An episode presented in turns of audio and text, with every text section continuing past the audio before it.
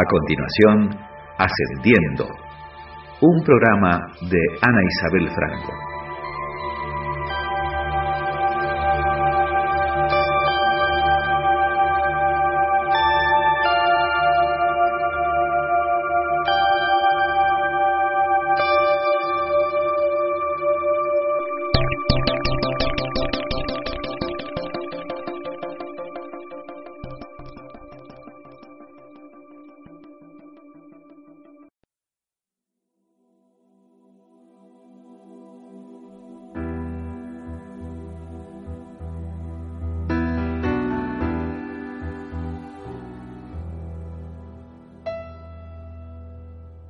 Bienvenidos.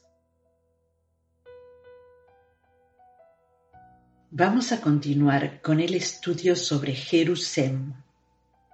El documento 46.4 se refiere a las áreas residenciales y administrativas, explicándonos que considerables porciones de Jerusalén están destinadas como áreas residenciales mientras que otras porciones de la capital del sistema se dedican a las necesarias funciones administrativas que comprenden la supervisión de los asuntos de 619 esferas habitadas, 56 mundos de cultura de transición y la capital del sistema mismo. En Jerusalén y el Nevadón, estos arreglos están designados como sigue. 1. Los círculos, las áreas residenciales para seres no nativos. 2. Los cuadrados, las áreas administrativas ejecutivas del sistema. 3. Los rectángulos, el punto de encuentro de la vida nativa más baja. 4. Los triángulos, las áreas locales o administrativas de Jerusalén. Este arreglo de las actividades del sistema en círculos, cuadrados, rectángulos y triángulos es común a todas las capitales de los sistemas de Nevadón. En otro universo, es posible que prevalezca un esquema enteramente diferente. Estos son asuntos determinados por los diversos planes de los hijos creadores. Nuestra narrativa de estas áreas residenciales y administrativas no toma en cuenta las vastas y hermosas moradas de los hijos materiales de Dios, los ciudadanos permanentes de Jerusalén, ni tampoco mencionamos numerosas otras órdenes fascinantes de criaturas espirituales y casi espirituales. Por ejemplo, Jerusalén disfruta de los eficientes servicios de los espironga, designados para el funcionamiento del sistema. Estos seres están dedicados al ministerio espiritual de los residentes y visitantes supermateriales. Constituyen un maravilloso grupo de seres inteligentes y hermosos que son los servidores de transición de las criaturas morontiales más elevadas y los ayudantes morontiales que laboran para el mantenimiento y embellecimiento de todas las creaciones morontiales.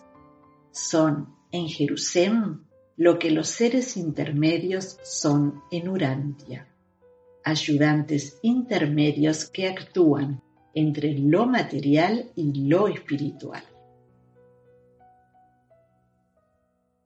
Las capitales del sistema son singulares en cuanto son los únicos mundos que exhiben casi perfectamente las tres fases de la existencia universal, la material, la morontial y la espiritual.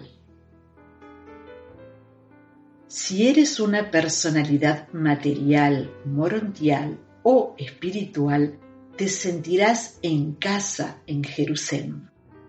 También se sienten como en su casa los seres combinados, tales como los seres intermedios y los hijos materiales. Jerusalén tiene grandes edificios tanto de tipo material como de tipo morontial, mientras que el embellecimiento de las zonas puramente espirituales es no menos exquisita ni pletórica. El arcángel de Nevadón que revela este documento expresa Si tan solo tuviese yo palabras para deciros sobre las contrapartes morontiales del maravilloso equipo físico de Jerusalén, ojalá pudiera seguir describiendo la grandeza sublime y la exquisita perfección del decorado espiritual de este mundo sede central. Vuestro concepto más imaginativo de perfección, de belleza y plenitud de decoración difícilmente se acercaría a estas grandezas. Y Jerusalén no es sino el primer paso en el camino a la perfección excelsa de la belleza del paraíso.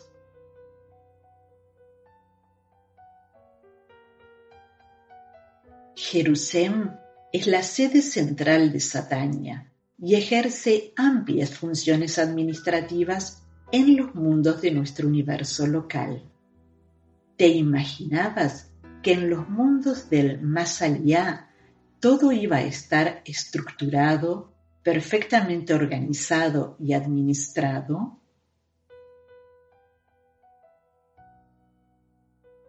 Jerusalén alberga criaturas materiales, morontiales, espirituales y seres combinados. ¿Consideras que esta amalgama de criaturas es por casualidad? ¿O corresponde a un fin de aprendizaje y socialización?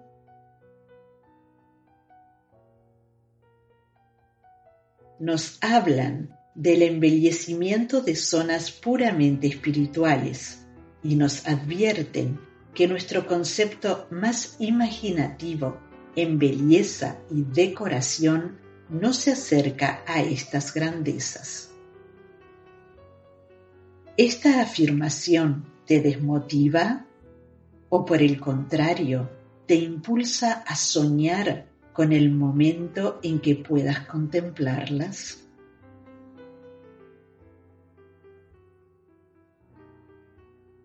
Esto es todo por hoy. Les agradezco su atención. Hasta la próxima y bendiciones.